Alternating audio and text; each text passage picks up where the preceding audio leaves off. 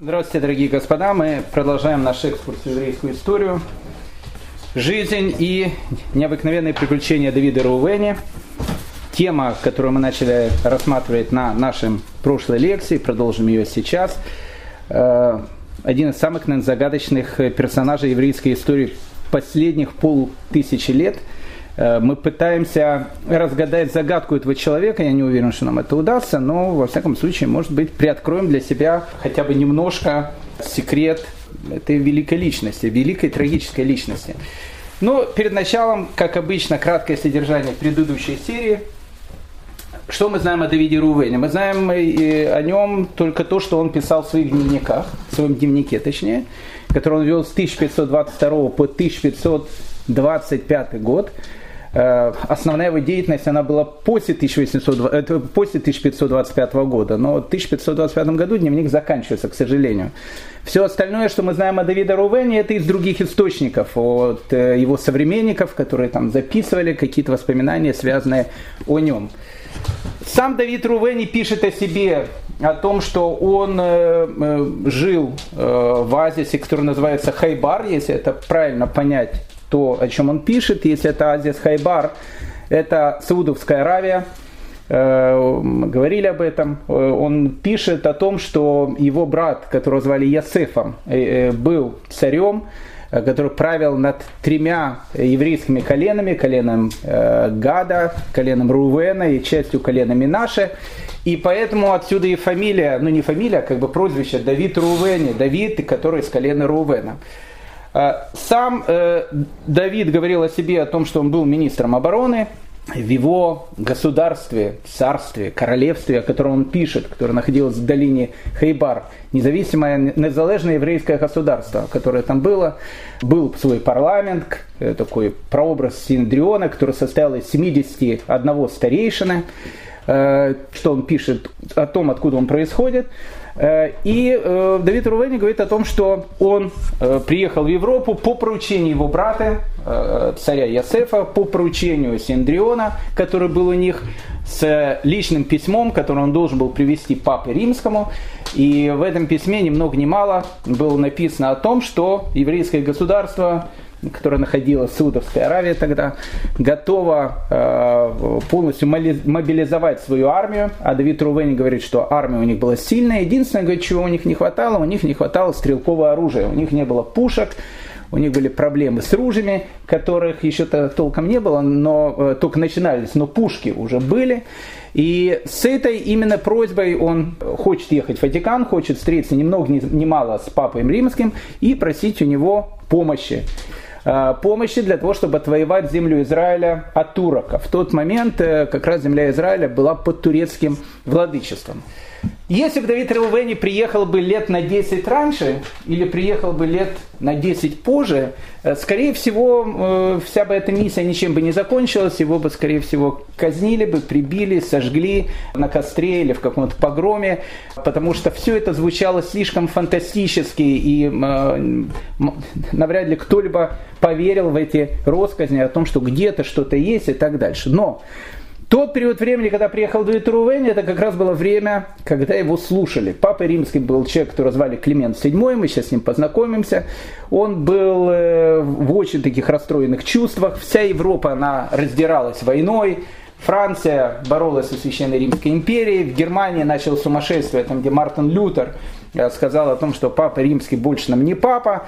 Турки, они захватили весь Ближний Восток и, и вот-вот уж подойдут э, границам города Вены, поэтому вся Европа находилась в таком э, ну, сумасшедшем состоянии, поэтому э, Давид Рувени приехал, можно сказать, в нужное время.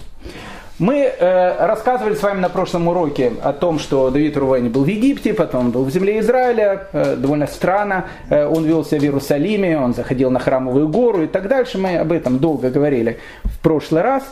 Э, это все известно из его воспоминаний. Что мы знаем точно? Мы знаем точно, что в начале ноября 1523 года Давид Рувени приехал в Венецию. Это мы знаем. Вот с этого момента мы сегодня и начнем наш рассказ. Итак, начало ноября 1523 года, Венеция. Давид Рувени приезжает в Венецию на арабском корабле, потому что был очередной бойкот еврейских паломников. Постоянно христианские государства делали те или иные бойкоты, не брали еврейских паломников для того, чтобы перевозить их в землю Израиля. Поэтому, когда Давид Рувени хотел, что было логично, из Александрии приплыть в Венецию на венецианском корабле, венецианские корабли туда штудировали туда-обратно, его не взяли. Но его взял арабский корабль, и на арабском э, корабле, опять же, представляя себя как мусульманин, мы это, об этом говорили, вместе со своим слугой, которого звали Ясеф, парень, с которым он познакомился в Александрии, у парня родители были сефарды, Э, родился он в Неаполе, поэтому знал итальянский язык, неаполитанский вариант его. Тогда еще не было такого итальянского языка, как сейчас. Не, не, неаполитанский вариант итальянского языка он знал. Э, и, ну, и разбирался так, так или иначе в регалиях и для него современной Италии. Давид Рувени берет его как слугу, э, и вот они садятся на корабль и при, приезжает в начале ноября 1523 года город-герой Венеция. Ну, Венеции вот, вот только не хватало Давида Рувени, особенно в этот период времени. Венецианская гетто к этому моменту существует 7 лет. Э, это была длинная история, мы, мы об этом рассказывали. Венеция тогда была Нью-Йорком 16 э, века. Это такой центр торговли, э, там можно было сделать бизнес. Город Большого Яблока или город Большого Канала 16 века.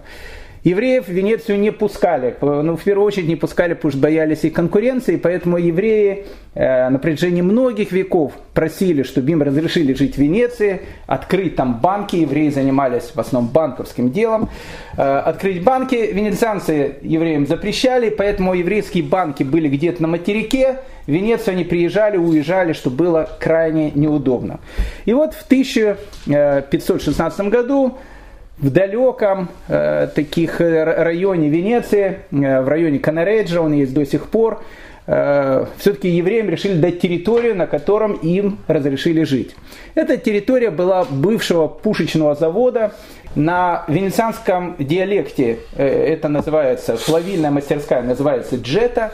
Э, был грязный район, его никто не хотел. В Венеции за каждый сантиметр земли готовы были там удушить, потому что земли было мало, и каждый сантиметр земли в Венеции выбивали там с кровью, с потами и так дальше. Вы знаете, вся Венеция, она же построена на деревьях.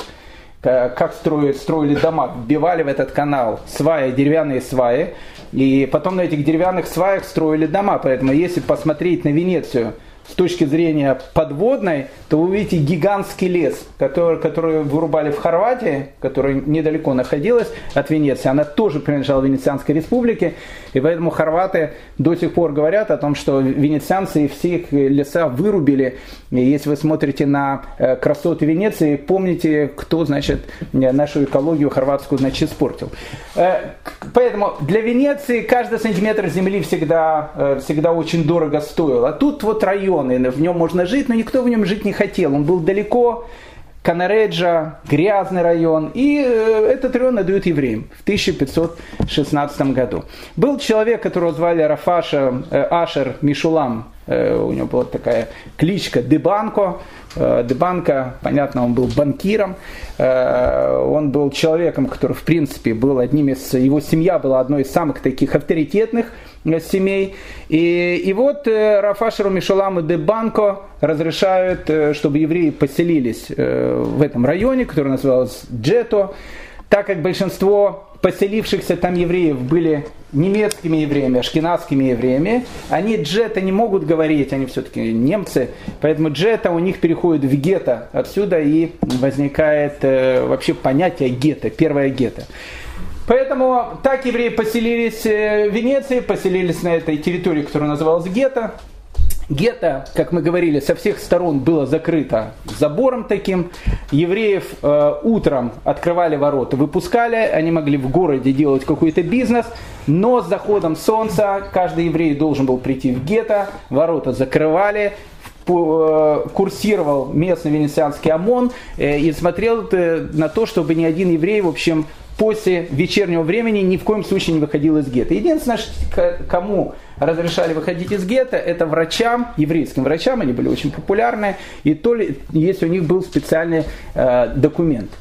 Поэтому э, евреи жили вот в таких условиях, гетто район был маленький, ну и, казалось бы, можно и там делать бизнес, и э, венецианские э, евреи, еще раз, в основном это были немецкие, ашкенадские евреи, они открывают свои банки, но тут местный муниципалитет венецианский решил, что, ну, если евреи тут открыли район, значит, они должны платить гигантские какие-то пошлины, и им дают такие проценты огромные с банковской деятельности, что евреи увидели о том, что не, то, что они ничего не заработают, а город их просто Э, будет доить, а когда молоко, молоко уже закончится, просто возьмет и зарежет. Это уже было всем понятно.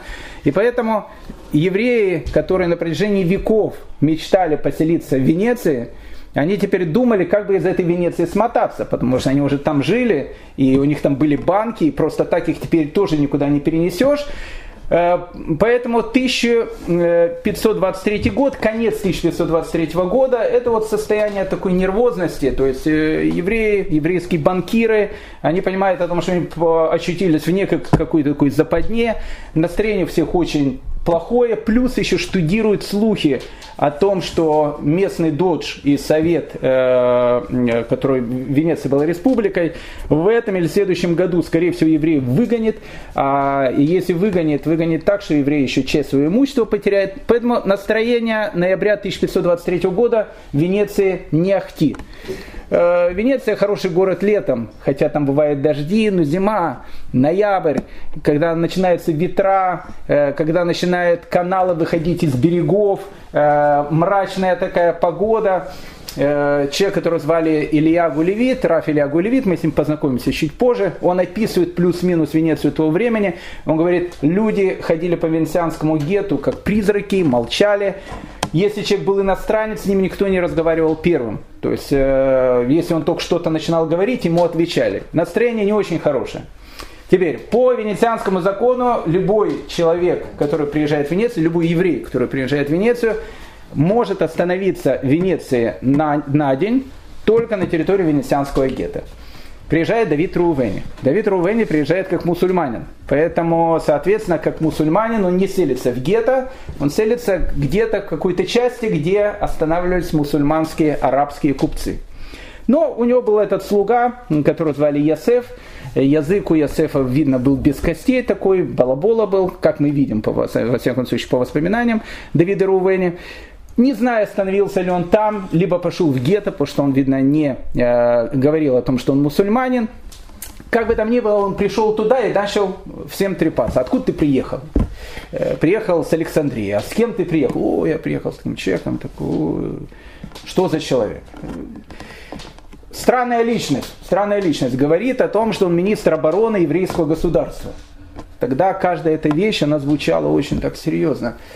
И евреи, которые из гетто, они сначала, сначала, сначала воспринимают Давида Рувени с некой такой опаской. Ну, если, если там э, посол еврейского государства, так э, ну будь как посол, а что-то, что-то как мусульманин накосишь и так дальше. Поэтому э, начинают первые попытки наладить с Давидом Рувени контакт. Некий человек, который звали э, Элькана, буквально на следующий день приходит к Давиду Рувени, говорит, э, шалом аи, там, здравствуйте, еврей, вы еврей? Он говорит, еврей, еще не видите по Шнобелю. Чего к нам приехали? Он говорит, это определенная тайная миссия, я не хотел бы об этом распространяться. Ну, Элькана, банкир этот, возвращается в гетто и говорит, слушайте, там интересный какой-то человек, действительно, выглядит, выглядит он солидно. Надо разузнать, кто он. В этот же день, в этот же день приходит к Давиду Рувени человек, которого звали э, Маше Кастис. Маше Кастис, э, Давид Рувени пишет о том, что он был художник. Ну, навряд ли евреи занимались художественной живописью, хотя э, евреи в Венеции занимались в основном чем? Либо они были банкирами, либо они были врачами, либо некоторые евреи, как это не смешно звучит, были учителями танцев. Считали, что евреи были неплохие музыканты и учителя танцев. Э, но художник, навряд ли художник, скорее всего, речь идет о первых печатниках, потому что именно тогда в Венеции открываются первые еврейские типографии, которые начинают печатать книги.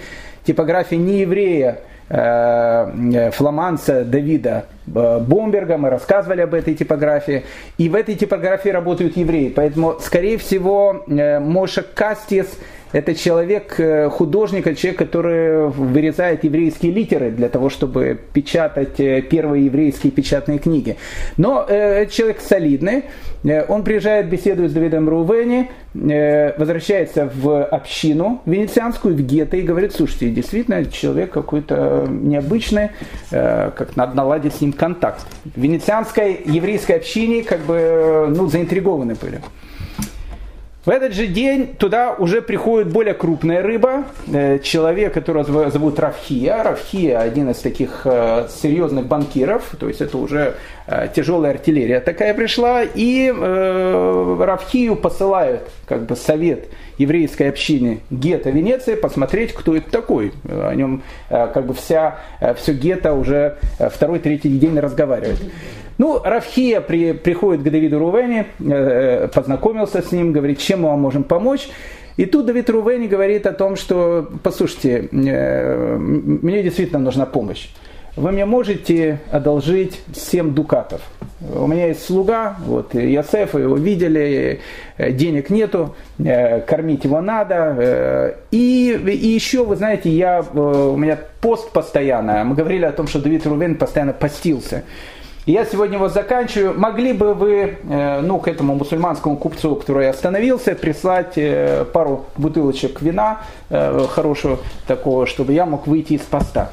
Ну, вот эта уже вещь, она начинает напрягать, потому что все это начинает смахивать на Э, детей лейтенанта Шмидта, потому что когда приезжает посол и говорит мой, мой брат царь, и, и говорит, э, что вам нужно, говорит, не могли бы мне 100 рублей одолжить, э, ну, там, на, одежду, там, и все, потому что как-то, ну, звучит уже странновато. И, и пришлите мне вино, я там сейчас в посте и так дальше. Ну, Рафхия ничего не, послал, не прислал, понятно? Пришел, скорее всего, венецианское гетто, говорит, либо какую-то шизофрения, либо какой-то авантюрист. Но в, в общине продолжают говорить, и э, сын основателя гетто, Рафашера Мишулама, которого звали Равшиман бен Ашер Мишулам, в принципе, второй человек в гетто, после своего отца, э, представитель этой очень известной и почитаемой еврейской семьи, главной семьи венецианского гетто, он говорит, смотрите, это ситуация такая, мы не можем так говорить, аферист не аферист мы с ним должны встретиться. Потому что люди об этом говорят, нам нужно об этом узнать. И вот они посылают человека к Давиду Роувене в эту вот не э, еврейскую часть гетто, где он остановился, и говорят, не, не хочет ли к нам, уважаемый э, э, Давид, приехать ближе к вечеру, Э, совет э, общины хочет с ним встретиться. Мы хотим узнать, кто он, что он, какие у него планы. И Давид Рувени приезжает в Венецианское гет. Наступает вечер, ворот закрываются, ему говорят, теперь вы уже до утра никуда не выйдете, э, мы хотим с вами побеседовать. И вот в одной из самых первых ашкенадских синагог Венецианского гетто, она только-только тогда открывается, собирается совет старейшин, если так можно сказать, венецианской общины. То есть самые большие такие э, люди, которые, в общем, как бы руководят венецианским гетом, еврейской венецианской общиной. И они уже задают вопрос по-серьезному кто ты, что ты, какие твои планы, почему ты приехал в Италию, что ты хочешь. Э, атмосфера тогда в Европе, еще раз, была не самая такая спокойная, э, и поэтому разные там э, трюки о том, что я там посол, не посол, могло плохо закончиться и для него, и для еврейской общины, которая с ним общалась. И Давид Рувени рассказывает о своей миссии. Он долго рассказывает о том, кто он, он рассказывает про своего брата, царя Ясефа, э, рассказывает про своего э, папу, который был царем, которого звали Шламо, Соломон. Э, он рассказывает о том, что в Хайбаре есть большие войска, о том, что Давид Рувени сам лично участвовал во многих походах. Потом он говорил, что он лично своими руками убил там не один десяток врагов во время, во время боя, потому что когда он будет в Португалии, местные мараны будут его считать мессией, будет считать, может быть, он Машех, он будет говорить, какой же я Машех, я, э, я военный человек. Я бывало так убивала людей. Он действительно был военным человеком. Мы сейчас будем говорить, что когда он был, э, будет в Риме э, множество раз, когда что-то было не так, как казалось э, интересно Давиду Рувену, он сразу вытаскивал шпагу и начинал говорить, ну давайте там сразимся. Такой мушкетер, Д'Артаньян такой был. То есть было видно о том, что, а, речь идет не о каком-то э, ненормальном, б, о том, что э, слишком это все очень серьезно и правдоподобно звучит, и на авантюриста он мало похож. В, да, денег у него сейчас нету, э, и он объяснил, почему нету денег. Он был в Египте, он там болел, э, он действительно, Давид Рувени, когда себе описывает, он описывает, что когда он выезжал от своего царя, деньги у него были. Сейчас денег действительно уже мало, что ты хочешь? Спросил у него Раф э, Шимон бен Ашер Мишулам. Ты хочешь встретиться с Папой Римским? Я хочу встретиться с Папой Римским. Но, как вы понимаете, в те времена это звучит точно так же, если вот есть парень э, с, не знаю, какой-то ростовской общины, хороший такой паренек, начал ходить нам на Евростарс, там все, ходит, и, э, и Равин ее спрашивает, ну что паренек хочешь, вот какая у тебя мечта? Я хочу, говорит, встретиться с Владимиром Владимировичем. Можете организовать встречу? Можем. Ну, то есть это плюс-минус звучало точно так же. Хотя я думаю, что в принципе сейчас Владимир Владимировичем встретиться намного легче, чем в те времена было встретиться к какому-то человеку, который непонятно откуда приехал, с Папой Римским. Италии как объединенного государства тогда не было. Вся Италия она была разобщенная, но все были католики. А Папа Римский, он главный католик. Равшиман бен Ашер Мишулам говорит, смотри, ну как, э, а как ты собираешься с Папой Римским встречаться? Ну приедешь ты в Рим, скажешь, я хочу встретиться с Папой Римским, но тебя либо в тюрьму заберут, либо так, так нельзя. Э, давай, давай сделаем так, мы напишем тебе некое сопроводительное письмо. Ты должен понять, кому тебе нужно идти. Мы знаем человека, который может организовать твою встречу с Папой Римским. Мы с тобой пошлем двух э, важных людей из нашей общины, для того, чтобы они тебя сопровождали, для того, чтобы они тебе помогали. Мы тебе дадим деньги, для того, чтобы ты, ну, как вот, в таком виде, как ты сейчас, к Папе Римскому не, нельзя заходить. Ты должен хорошо приодеться, у тебя должен быть красивый конь, ты должен въехать, ты должен въехать в Рим. И тогда с тобой будут говорить. Обратите внимание, Рав Шиман бен Ашер Мишулам, он не э, лунтик, он не какой-то там э, этот, которому то, что называется, легко запудрить мозги. Равшиман бен Ашер Мишулам – банкир, сын банкира, который является э, ну, основоположником венецианского гетто. Человек очень серьезный, человек, который просчитывает все шаги на много шагов вперед. Если он предлагает Давиду Рувене помощь встрече с Папой Римским, говорит только об одном. Он поверил каждому его слову. Это наводит на мысль о том, что Давид Рувени не авантюрист. Авантюристов тогда такие люди раскрывали, раскусывали то, что называется в течение одной секунды. Он ему предложил очень много. Он предложил, что венецианская община готова посодействовать с тем, что он встретится с Папой Римским. Вы понимаете, что они ставят на, э, на чашу весов? Потому что если Папа Римский говорит, с кем я там встретился, в Венеции начнется погром. А венецианская община и так э, не, в очень хорошем состоянии.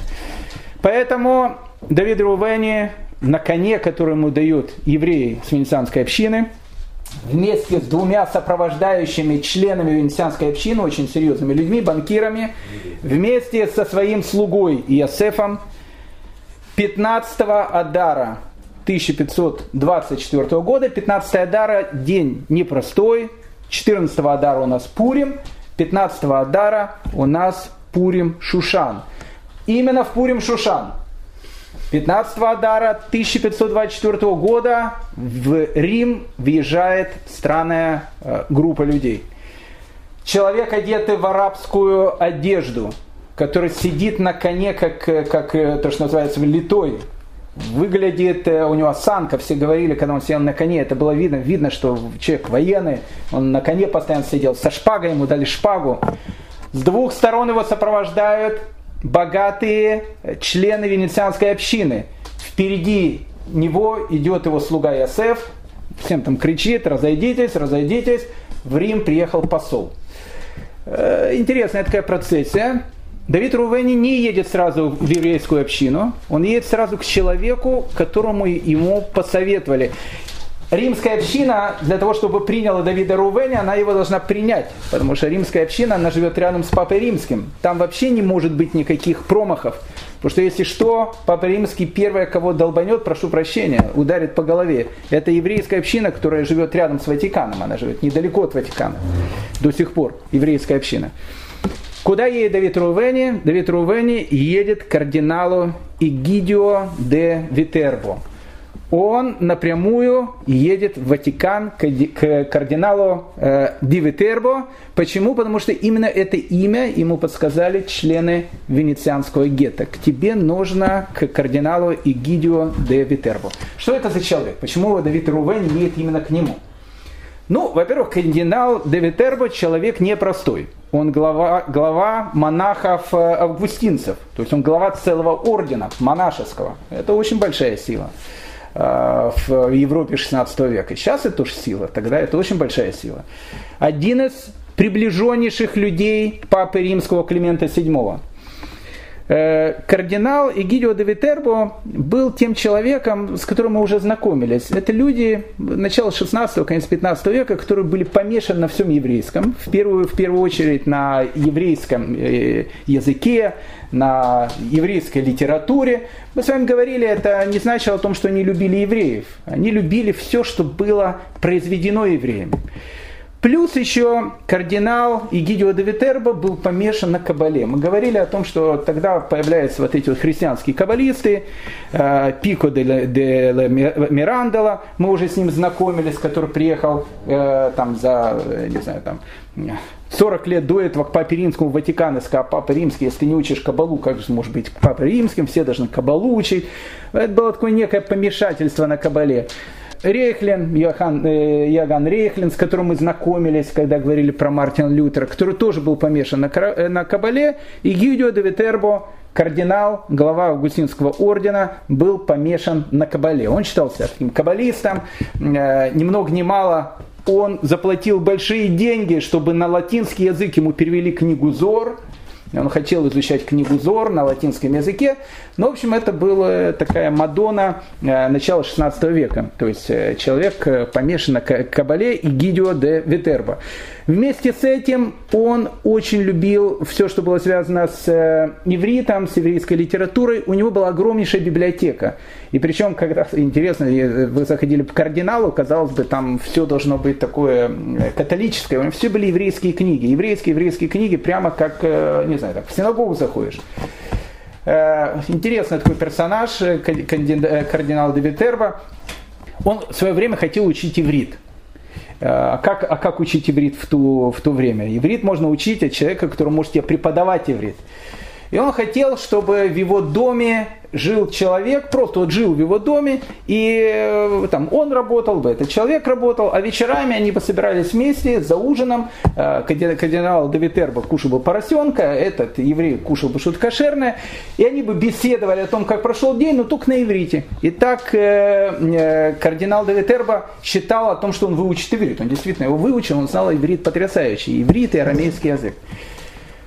И такого человека он нашел. Это человек э, очень интересный, с ним очень интересно познакомиться. Раф Ильягу Левит, или как он сам себя называл, Эли Бахур. Потрясающий такой персонаж 16 э, века. Он прожил в доме э, кардинала Витерба 13 лет, с 1509 по 1522 год. Он жил вместе с ним в доме. Они, кстати, очень подружились. Раф Ильягу Бенашер Алеви Ашкенази, или как его назвали Раф Ильягу Левит, родился в городе Нюрнберге. Он был ашкеназский еврей. Мы говорили с вами на прошлом, позапрошлом уроке о том, что в те времена в Германии евреев постоянно выгоняли из городов. Большинство евреев ехало на восток, в Восточную Европу, а, а были люди умные, наверное, которые, их было мало, которые ехали не в Восточную Европу, они ехали в Западную Европу сразу. И э, Рафилиагу Бенашер Алеви Ашкенази, Рафилиагу Левит, уехал в Падую, он уехал в Италию. Ну, в Падую надо было за счет чего-то жить, а в Падуе был Падуанский университет, очень известный. Раф Ильягу э, Леви, э, Левит, он был очень, э, ну, очень, он был очень серьезным грамматиком. Именно грамматиком еврейского языка. Здесь можно сказать грамматиком священного языка, грамматиком иврита. И в Падуе, а в Падуе это был интерес, мы тогда говорили, тогда был интерес Виталий ко всему еврейскому, к ивриту, к еврейскому языку, эпоха Возрождения. И Раф Илья Гулевит становится таким педагогом, причем дорогим педагогом. Э, он обучает христиан, хороший бизнес был такой. Э, он обучал христиан, каждый урок стоил огромные деньги. Только он обучал, мы говорили, что Рафа Вадя Сфорна, Яханана Рейхлина тоже обучал за гигантские э, совершенно деньги за каждый урок. Э, и так э, Рафилягу э, Левит, он в Падуе становится известным педагогом иврита. А тут в Ватикане кардиналу Девитерба он ищет человека, который мог бы обучать его иврит. Ему говорит, вот в Паду есть такой еврей из Германии, почему бы тебе не познакомиться с ним. Кардинал Девитерба попросил его приехать в Рим, Рафилягу Левит приезжает в Рим, он ему говорит, послушай, давай на чистоту. Э, я тебе предлагаю жить в моем дворце, ни много ни мало. Я знаю, ты еврей, я кардинал, как бы э, у всех свои слабости, как говорила одна э, тетя из Бразилии, э, или дядя, который на них хотел жениться. У всех какие-то свои слабости и так дальше. Ты такой, я такой. Э, смотри, я тебе предлагаю, предлагаю жить в моем доме. Целый день ты можешь делать в Риме все, что ты хочешь. Преподавать, работать, учиться на курсах, все что угодно. Я буду работать кардиналом вечерами мы с тобой встречаемся и учим друг друга. Ты меня учишь ивриту, а я тебя могу чему-то другому научить. Э, Левит говорит, я хотел бы выучить греческий язык. Прекрасно, прекрасно. Он говорит, я хорошо знаю греческий. Один, один вечер мы говорим только на иврите, другой вечер мы говорим только на греческом. Так ты учишь греческий, так я учу э, иврит. И Рафиль Агулевит с кардиналом Игидио Давитерба вместе прожили 13 лет в одном доме. Они подружились. Я не знаю, какая дружба могла быть между кардиналом, который все-таки евреев считал отродьем дьявола, и Рафилия Гулевитом, но как-то но отношения у них действительно были хорошие такие. Э, Рафилия Гулевита потом, кстати, много очень критиковали они говорили, что ну как ну выглядело это странно. Представьте себе, вот, вот не знаю, есть такой еврей, э, и он живет вместе в одном доме с папой римским, и там каждый вечер они друг с другом беседуют. Выглядело это немножко странно, но Рафилия Гулевит оставался всю жизнь очень религиозным человеком. Он никогда, у него не было никаких мыслей там, о переходе в христианство и так дальше, еще больше. Через какое-то время когда Рим разграбили варвары, а мы сейчас будем говорить, это было второе разграбление Рима варварами, вот только уже христианскими варварами. Рим разграбили по полной катушке. Буквально через э, два года, три года после описанных э, нами событий.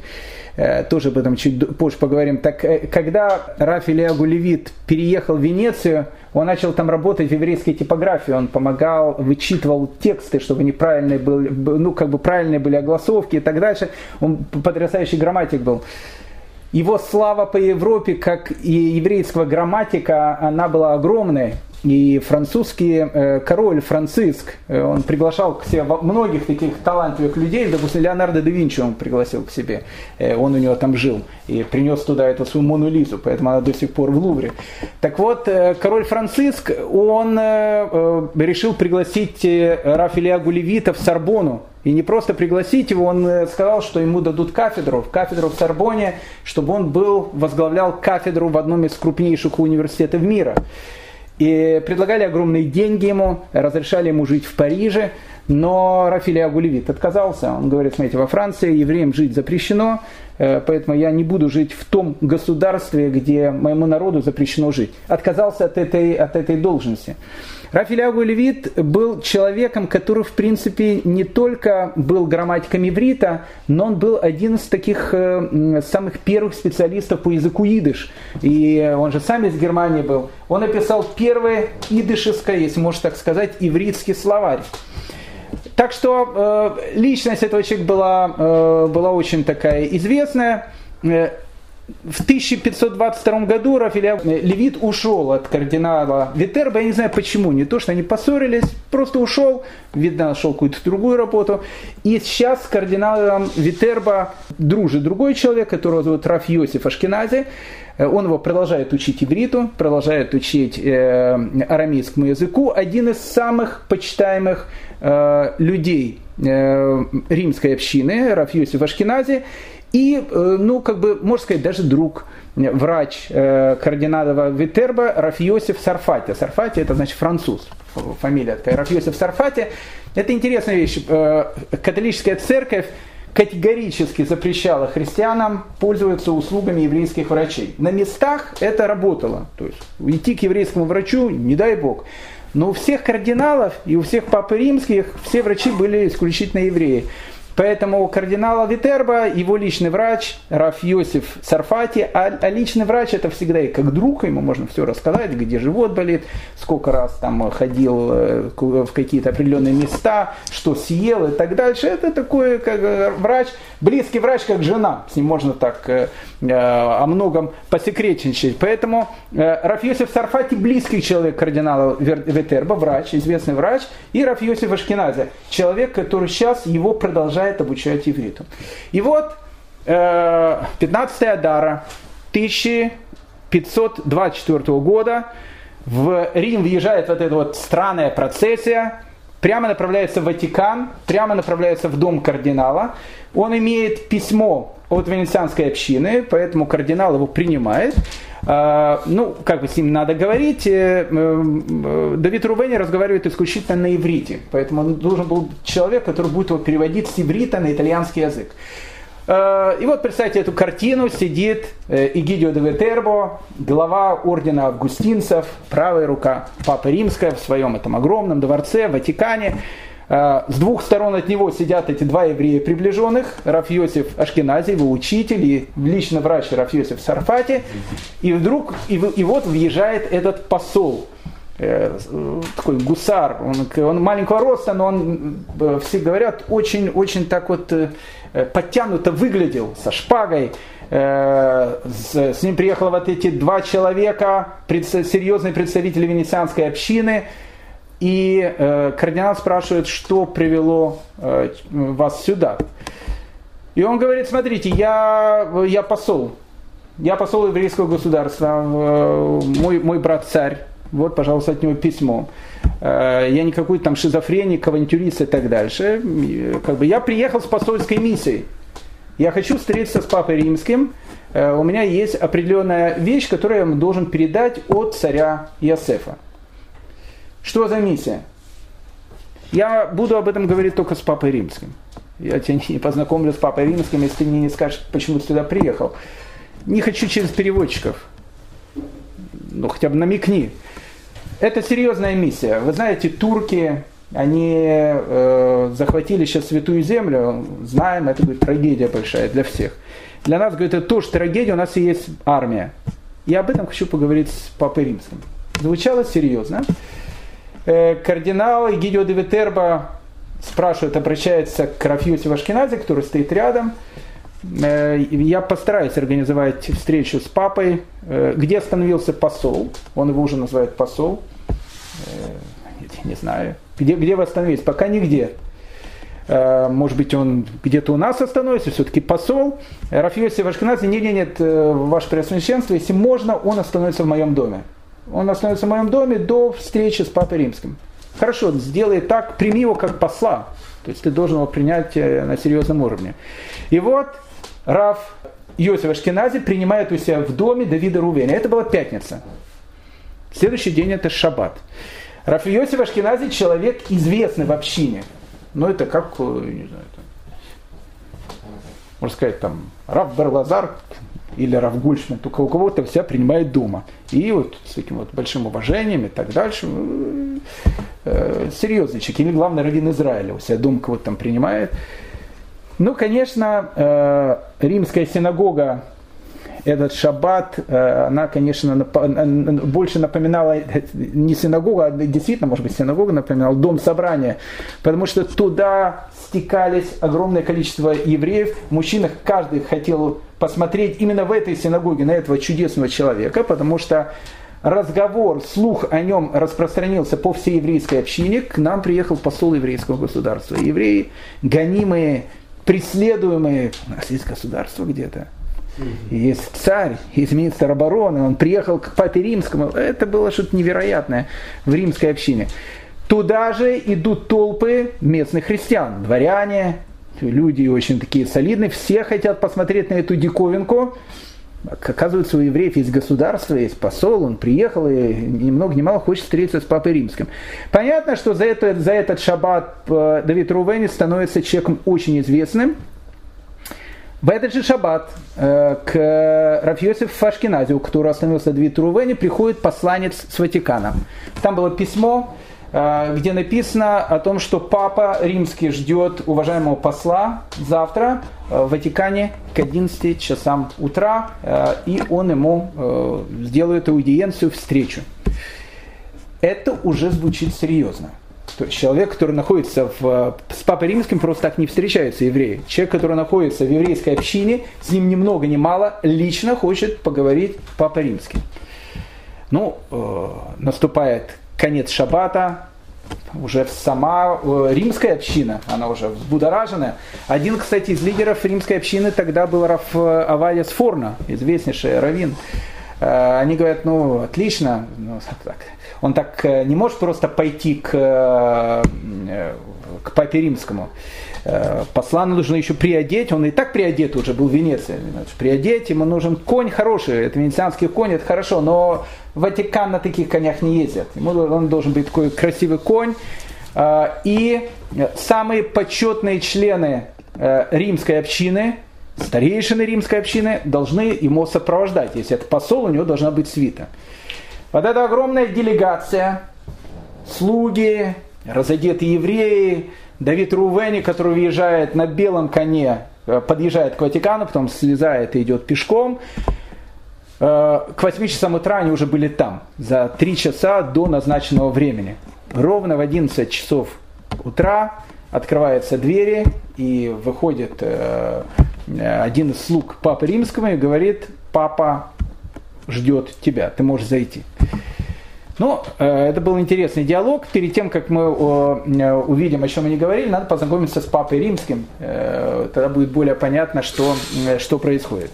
Папа Римский тогда был человек, которого звали Климент VII. Вообще в миру его имя было Джулия де Медичи. Я не знаю, слышали вы это имя или нет, но если кто-то был в Венеции, ой, не в Венеции, во Флоренции, конечно, это имя слышали. Медичи, это была купеческая э, семья такая, это была Камора, это был, это был такой, ну как бы сейчас, сейчас бы это назвали, это был такой мафиозный клан, очень серьезный мафиозный клан. Они захватили, ну не захватили, это, не, не, не, не силой захватили, но в общем они, э, Флоренция была республикой, а потом Медичи, они стали правителями э, Флоренции и были правителями Флоренции почти что 300 лет, ни много ни мало. Это был клан, очень сильный клан, мафиозный клан, сейчас бы это назвали, э, который не только правил Флоренцией, но и хотел иметь дела во всей Италии, даже во всей Европе. Э, Медичи было очень, очень много. Одна из их там э, представительниц была женой французского там, короля и так дальше. В общем, серьезный такой клан. Это уже был второй папа, которого, э, э, который Медичи поставили из своего клана. Вообще Медичи, они э, ну, как бы стали иметь силу еще в начале 15 века, когда они папой римским сделали пирата. Там был один такой пират, такой бандит, разбойник, ну такой мафиози, сколько я зарезал, там, сколько перерезал. Но, но мужик был такой нормальный в том плане, что он понимал дела в бизнесе, и, и Медичи в начале 15 века, они уже тут тоже влиятельные такие были, сделали так, подкупили всех, его избрали папой римским.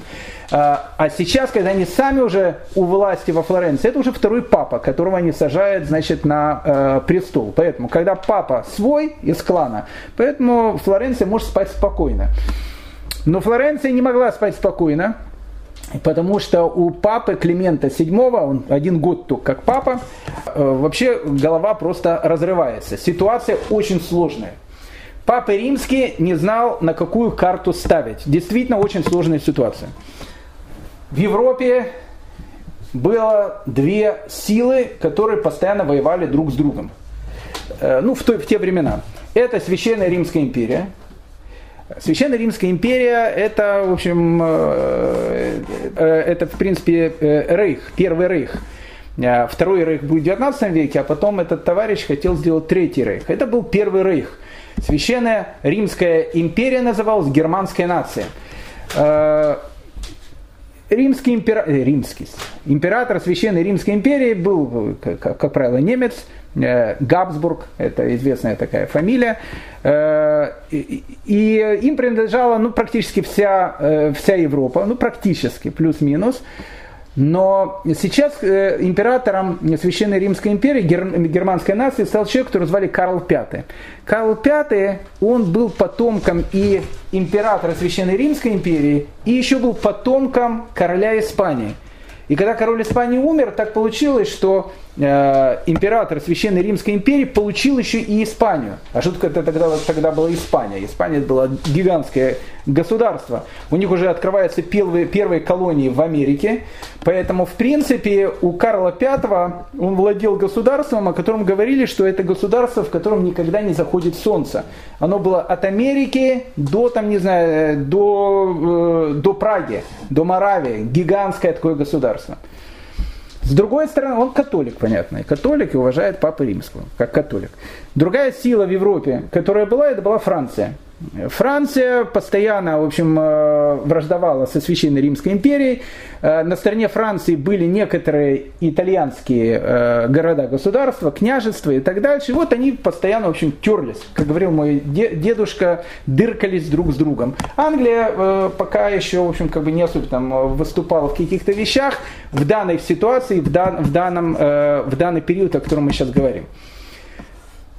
Германия в Германии начинает происходить реформация. Тоже там все бурлит. Папа римский, этот э, э, Джулиан де Медичи, человек, в общем, сам, э, ну, он, он такой, не, он очень, кстати, образованный человек. Ну, мафиози это, ну, как бы, но образованный человек стал папой римским, ну, по назначению. Э, он не знает, на кого ставить. Либо надо ставить на императора э, Римской империи, священной германской э, нации, либо на короля Франции. И Папа Римский, он мечется. То он ставит на одного, то он ставит на второго, то он поддерживает одного, то он поддерживает второго. Сначала он поддерживал э, императора Священной Римской империи. Это был правильный ход. Потом он решил поддерживать императора, э, короля Франции. Это был дурацкий ход, э, потому что, э, ну хотя все католики, конечно, но Папа Римский, он политическая фигура. И поэтому спустя три года после описанных событий, в 1527 году, войска того же самого Карла V, императора Священной Римской империи германской нации, это были немцы, и это были испанцы. Они вот там гуляли где-то по районам э, Италии, они друг с другом воевали, а Папа Римский сейчас против нас, как бы. И они сказали, а почему бы нам не захватить Рим? Между прочим. И, э, и они захватили Рим. Между прочим, в 1527 году. Нужно сказать, что Рим захватили дикие варвары. Это, ну как бы, они были варварами. То есть были варвары, которые когда-то грохнули э, Рим в древние времена. Это были их потомки, э, которые грохнуть решили Рим в 1527 году. Они вошли туда, и три дня они в Риме делали то, что варвары не делали в Древнем Риме. Они Рим грабили. Сам Папа Римский несчастный не знал, что делать, потому что, потому что они бы его тоже грохнули. Нет, нет, сначала его ограбили, раздели, а потом бы грохнули.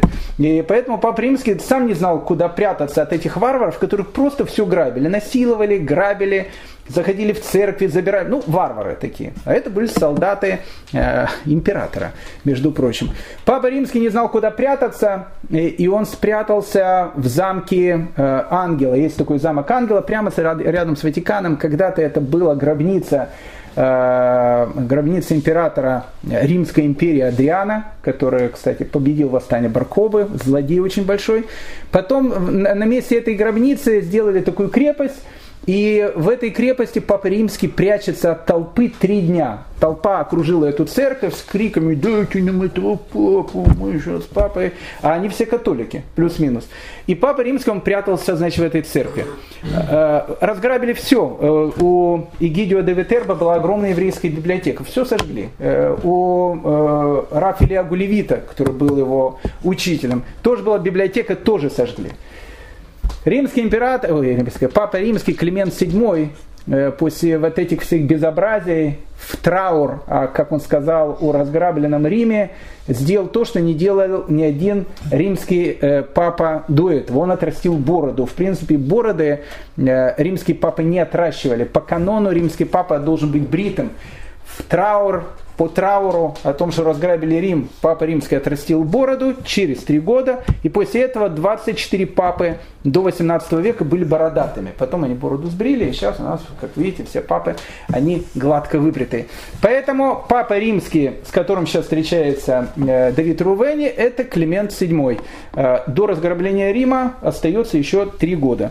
А сейчас э, папа римский, он, ну, он как он мечется, он не знает, на кого ставить. Либо на этого ставить, либо на этого ставить.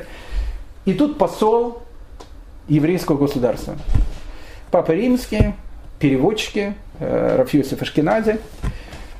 Э, что привело посла в священный город Рим? Ваше Преосвященство, не знаю, как папе обращаются. Мой брат, он э, царь, еврейский царь. Мы находимся в долине Хейбар. Тогда географию плохо знали, где долина, непонятно. Недалеко от Израиля. Да.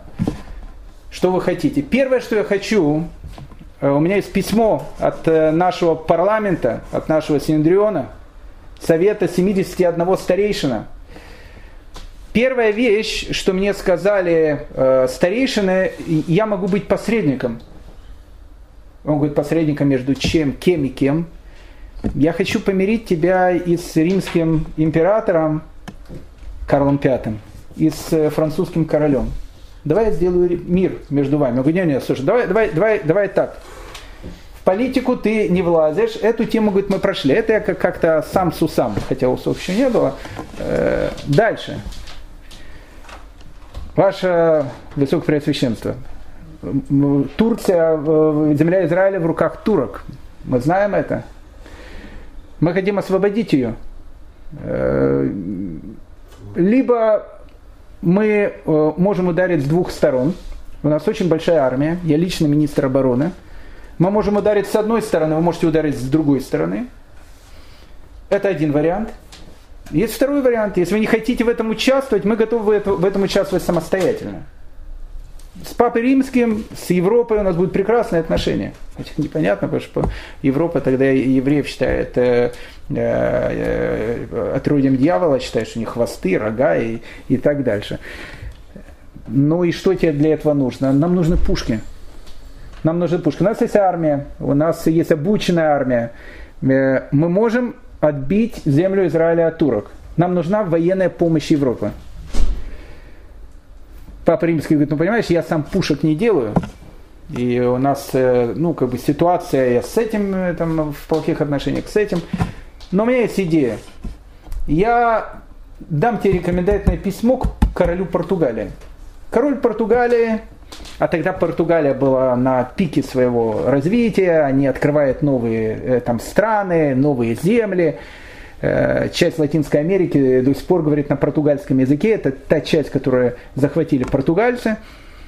Я, тебя, я тебе дам э, письмо к португальскому э, королю, королю Португалии, он тебе поможет с пушками.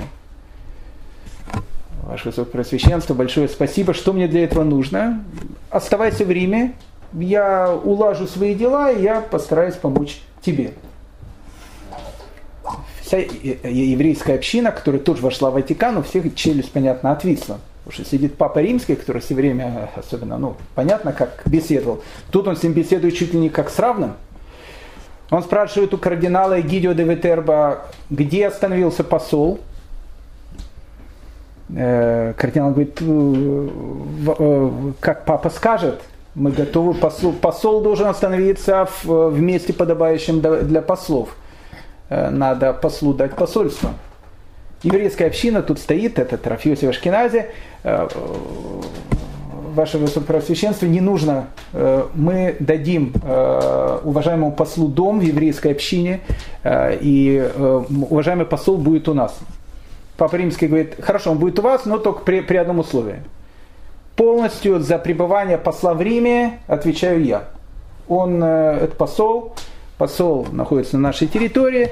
Пожалуйста, все, что он съел, где он живет, посылайте мне счета, я лично за все это буду оплачивать. Как э, папа скажет. И обращается к Давиду Рувене, к, э, через переводчика и кардинала Эгидио де Витерба, когда посол захочет со мной поговорить в любое время – кардинал, ты обращаешься к кардиналу, кардинал приведет тебя ко мне, я с большим удовольствием с тобой побеседую, попьем там чашку чая с тобой, в, в шахматы поиграем. Э, мне очень интересно с тобой говорить. Спасибо, уважаемый папа. И э, Давид э, Рувень выходит от папы. Понятно, что еврейская община, она в шоке. То есть, ну как сейчас тут находится человек, до этого евреи, не там, можно сказать, на коленях, если так можно сказать, вползали туда, и Папа Римский мог с ними сделать все, что угодно, а тут представитель еврейской общины, он равный, с ним беседуют как с равным. Где жить э, послу? Решили посла э, э, отправить в дом тот человек, который звали Раф Йосиф, тут много Йосифов, э, богатый какой-то был, видно, еврей э, римской общины, Давид Рувени пишет о том, что у него было три сына, тоже очень богатых э, и таких э, аристократических человек, Раф Енемин и Раф Иуда. И этот Раф Ясеф говорит сыновьям, вы будете слугами для посла, то есть его, его уже принимают по-королевски. А Давид Рувени, он постоянно, он постоянно в посту. Он постоянно постится. Мы уже говорили, это, это у него визитная карточка. Он постоянно постится, не кушает. Тут он тоже постился когда он э, встречался с Папой Римским. После этой вещи Давид Рувени, он как бы на пике славы, и заканчивается его седьмой шестидневный пост. Э, он пишет, что он уже, э, это был седьмой раз, когда он постился по шесть дней. Он решил пост закончить вечером, он обращается к хозяину дома, этому Раф Иосифу, говорит, я заканчиваю сегодня пост, я шесть дней не кушал, немножко меня, мне, мне немножко нужно воды какой-то, все, и много еды кушать не буду, из поста надо выходить. Посол, там, такой святой человек, поститься. Э, Раф Йосиф, э, ну, как бы принимает его по-царски. Они его приготовили какую-то теплую воду, теплую воду, не горячую, теплую воду, и положили какие-то травы. И они говорят, мы слышали, что если человек долго постился, то лучше вот теплую водичку с, с травами попить. А, теплую воду, абсолютно горячую воду после поста, это очень проблематично пить. И сам Давид Рувени говорил, что когда он выходил из поста, он всегда немножечко холодной воды по глоточкам выходил из вот этого состояния шестидневного поста. А тут они ему горячую воду с какими-то пряными травами и так дальше. Давид Рувени, он как бы на пике своего успеха, который был, взял и напился этой водой в этот же день он свалился. То есть, ну, как бы не просто свалился, он, ну, как бы, человек был в присмерти. Как вы знаете, э, к сожалению, не дай бог, многие э, узники концлагерей, которых освобождали, там и русские солдаты, и американские солдаты и так дальше, они же были, особенно, особенно в Германии это было, там, Бухенвальд и так дальше, они же как дистрофики были, э, весили э, очень мало, и люди с голода начинали кушать, и огромное количество людей умирало. И Давид Рувени, Давид Рувени в присмерти. И тут э, э, из-за горячей воды, он напился горячей воды, но он в присмерти. Э, тут, конечно, ну как бы сначала скажут, что евреи убили, э, значит, Бога. Ну это уже все привыкли. Потом они скажут, что они еще там от роди дьявола. Ну тоже все знают. А тут они еще посла убили. То есть, ну как бы он еще вчера был с папой римским, Папа Римский сказал лично за ним, значит, следить, а тут вот, значит, не знаю, от чего он умер. Давид Рувени уже не просто еврей, который приехал в общину, поэтому э, этот Раф Ясеф и вся еврейская община вокруг умирающего посла. Э, Давид Рувени практически не мог говорить, и он сказал, что я вас прошу, переведите меня в дом к Рафиосиф Сарфати. Рафиосиф Сарфати личный врач э, кардинала Витербо, и пускай я буду в его доме, пускай он меня лечит. И все его положили на, на носилки, в так, таких условиях взяли, принесли его в, да, в дом Рафиуса в Сарфате. Дальше, что происходило да, в доме Рафиуса в Сарфате, мы все говорим, говорим, давайте дадим слово самому э, Давиду Рувени. Он записывает в своем дневнике. Он оплатил все расходы и покупал все, что я просил, благослови Бог его самого и всех его домочадцев.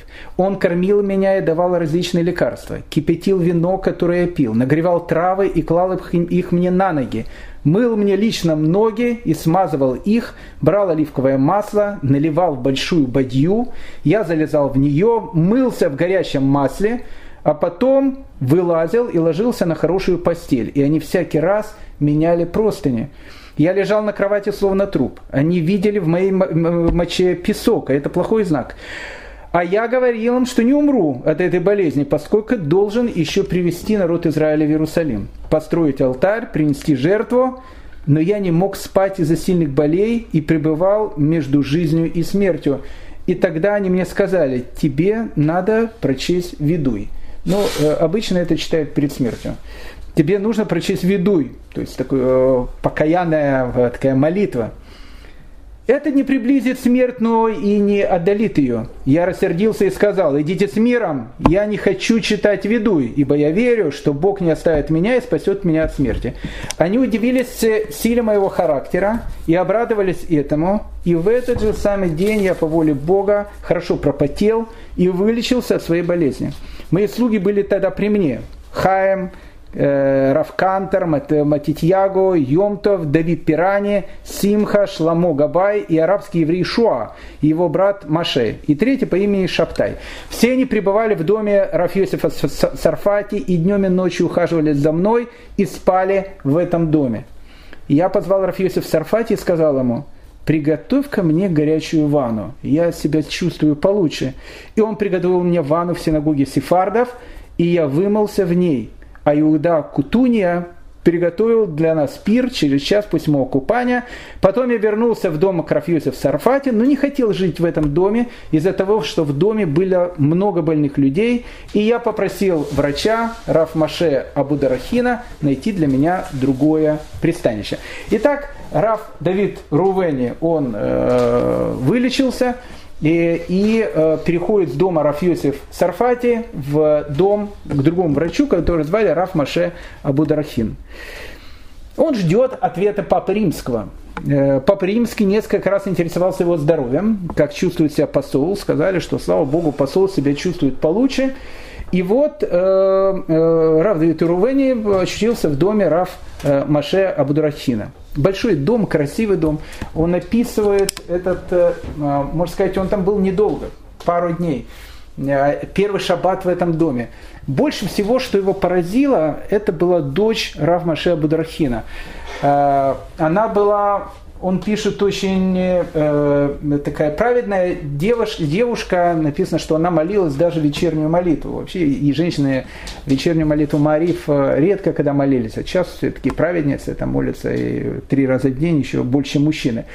Тогда женщина, которая молилась на вечернюю молитву, это вот такой верх праведности, она была очень грамотной, э, у нее было совершенно потрясающее образование. Тогда э, почти вся Европа была безграмотная, у евреев были грамотные даже девочки.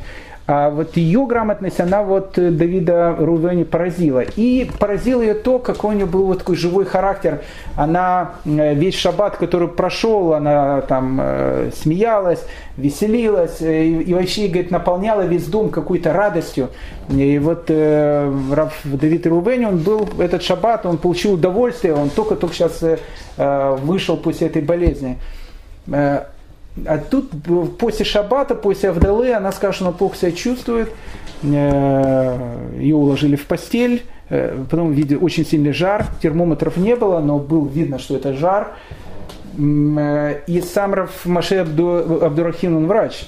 Он посмотрел на дочку и говорит, дай Бог, чтобы я ошибался. Но это похоже на начало чумы. Чума тогда в Европе это, ну, как бы это проблема номер один. От чумы вымирало, было, было время, когда вымерло практически пол Европы в 1348 году. Любая эпидемия чумы это, это всегда смерть. От чумы никто э, не выходил живым, особенно если это бубонная чума. чума. Тогда все тело человека э, превращается в, в одну гнойную такую массу, которая разрывается, выходит гной, и человек начинает гнить еще при жизни. Это страшное дело. Э, чума, чума тогда звучала как приговор. Давид Рувени услышал об этом, вот интересно, вот реакция, вот он находится в доме. Э, сказали, что вполне вероятно, что в доме кто-то заболел чумой. Э, он сразу выходит в сад. Это была еще ночь. Он выходит, и дети этого Рафмашея Будархина тоже выходят в сад, все боятся зайти в дом. И он до утра находится в этом саду, боясь зайти в дом.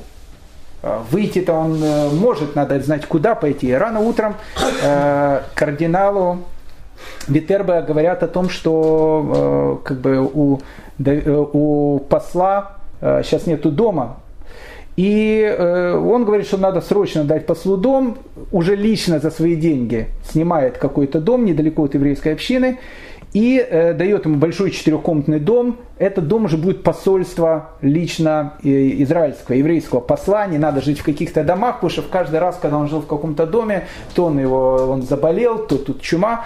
Дочка, кстати, Раф Маше э, Абдурахина, написано, через несколько дней умерла. Скорее всего, это было не чума, это было что-то другое, потому что если была бы чума, э, так просто это бы все не закончилось. С чумой мы еще встретимся в Португалии, когда туда приедет Давид Рувени.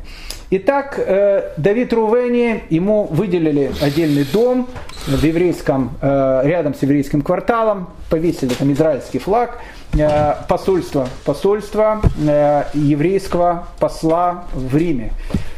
Время проходит, а Папа Римский не дает, не дает бумаг. Не то, что Папа Римский там, не хотел ему давать каких-то бумаг, просто у Папы Римского с, с, самих забот было просто по горло. Поэтому руки до Давида Рувени э, не доходили. Плюс еще произошла беда. Э, кардинал Ветербо, который, который в принципе э, через него вся связь была с Папой Римским, э, уехал, уехал из Рима, Вовремя, кстати, уехал, потому что через несколько лет э, Рим разграбят варвары. Э, и Давид Рувени пишет, что с этим момента у него пропала связь с папой, э, с папой римским. То есть он как бы там находится, еврейская община его как бы содержит, но он пишет, что как бы моя миссия это была не жить за счет еврейской общины. Я должен был закупать пушки, еще раз, все, что мы говорим, мы говорим по его дневнику. То есть это еще раз и дневник не шизофреника. Человек, который пишет этот дневник, человек в полном рассудке, человек прекрасно понимающий, о чем он пишет. Он говорит, я не мог больше сидеть в Риме, мне нужно было пушки, потому что войска меня ждали. Мы хотели, э, мы хотели побыстрее начать операцию по освобождению Святой Земли. Надо было как-то выйти на Папы Римского. И э, тут ему еврейская община познакомилась с человеком, которого звали Рав Даниэль из Пизы богатый очень купец. Э, э, Равзитый Рувени пишет, он был богатый купец и, говорит, очень глубокий каббалист. Тогда были такие вещи, и бизнесмен, и каббалист, в полном смысле этого слова э, он был. Рав Давид из Пизы был человеком очень, очень таким известным в итальянской общине, и он имел доступ к Папе Римскому. И вот он познакомился с послом, у посла э, как бы все знали, и Давид Рувени говорит э, Раф Даниэлю из Пизы, э, уважаемый Раф Даниэль, мне нужна встреча с Папой Римским. Я уже в Риме нахожусь практически год. Папа Римский мне обещал, что он мне даст письмо королю Португалии, я жду этого письма, мне нужна э, аудиенция с папой. И Рав Давид из Пизы делает аудиенцию Давида Рувени с Папой Римским Климентом VII. Э, он приходит опять в Ватикан, Папа Римский поинтересовался его здоровьем, говорит, я слышал, ты болел, там все, выздоровел. Ваше Высокопросвященство, э, я в Риме уже нахожусь э, около года, и папа обещал мне написать письмо, написать письмо к португальскому королю. Я ни, ни в коем случае не тороплю папу, но когда папа сможет выдать мне это письмо – и Папа Римский говорит, хорошо, приди завтра, я тебе дам письмо. Я тебе дам не просто письмо к португальскому королю, я тебе дам письмо и сопровождающий документ, по которому ты спокойно можешь, э, сможешь пройти по всей Европе. И все будут понимать о том, что ты не простой какой-то э, дядя Хайм, а ты, в общем, посол э, еврейского государства. Давид Рувени приходит в еврейскую общину, э, э, Рав Даниэль Спиза рассказал о том, что Папа Римский завтра послу даст э, вот этот, вот, этот документ, и еврейская община устраивает огромный праздник. Во главе этого праздника сидит, опять же, один из глав еврейской общины, о нем его описывает Давид Рувени, Раф Авадия Сфорна, величайший раввин. Он потом будет жить в Болонии, один из таких великих итальянских раввинов того времени. На следующий день, э, да, но для того, чтобы э, приехать, э, э, приехать в Португалию нужно иметь португальскую визу. А почему, почему нужно иметь португальскую визу? Потому что э, евреев официально в это время в Португалии нет. Их изгнали оттуда еще в 1497 году. Для того, чтобы еврей мог пересечь границу Португалии, то есть по, по закону еврей, приезжающий в границу Португалии, его могут сразу либо в рабство обратить, либо просто убить. Э, он должен иметь специальное разрешение португальского короля о том, что лично португальский король позволяет еврею въехать на территорию Португалии. Э, там был посол Португалии при Ватикане, которого звали Мигуэль. Мы с ним еще сейчас познакомимся, потому что Давид Рувени с ним, э, как Д'Артаньян участвовал, поучаствует скоро в дуэли на шпагах. Но перед тем, как идти к португальскому послу, нужно идти к папе римскому для того, чтобы взять рекомендательные документы. И вот папа э, Давид Рувени посещает папу римского перед отъездом из Рима. Пишет Давид Рувени, давайте опять дадим ему слово. Он сказал мне, я дал тебе письмо для царя пресвитера Иоанна. Пресвитер Иоанн это Эфиопия а также написал письмо королю Португалии и тем христи- христианам, страны которых ты будешь проезжать, чтобы они помогли тебе и воздали тебе почести во имя Господа и во имя меня. Далее он сказал, будь силен и смел, и ничего не бойся, ибо с тобой Бог. И я ответил ему, передо мной нет никого, кроме всемогущего, и я готов служить вам всю свою жизнь. Царь Ясеф, мой брат, и все сыновья моего народа склоняются перед вами, папа. Папа велел подать мне знаки щит, который я должен был показать царю Йосефу, моему брату, а еще дал мне 100 дукатов, деньги большие. Я не взял бы эти деньги, если бы он не сказал, эти деньги для твоих слуг. И я ушел из дворца папы и вернулся домой спокойный, веселый и довольный. Потом я пошел к Дону Мигуэлю, Э, это посол Португалии, посол португальского короля, чтобы получить у него пропуск в его страну. Но он сказал мне, если ты хочешь поехать, если ты сможешь поехать в Пизу, я напишу тебе и пришлю в Пизу письмо туда. А зачем Пиза? Потому что рядом с Пизой находится город Ливорно. А в городе Ливорно находится порт. Именно с этого порта можно плыть в Португалию. Он говорит, ты едь в Пизу, а я в Пизу тебе пришлю э, визу. Но я понял, что он решил обмануть меня, и вернулся домой в ярости. Об этом узнал папа и сказал Дону Мигуэлю, выдай ему пропуск, ибо я уже написал королю Португалии. Но посол не послушался папы и уехал из Рима на охоту, вернувшись только через неделю. Э, опять же, Дона Мигуэля понять можно. Э, Португалия, мы сейчас с ней познакомимся, одна треть Португалии это мараны которых насильно крестили. И тут приезжает посол э, государства, э, и вот и в Италии э, некоторые там чуть ли не мессии считали, а, а как теперь его воспримут португальские мараны?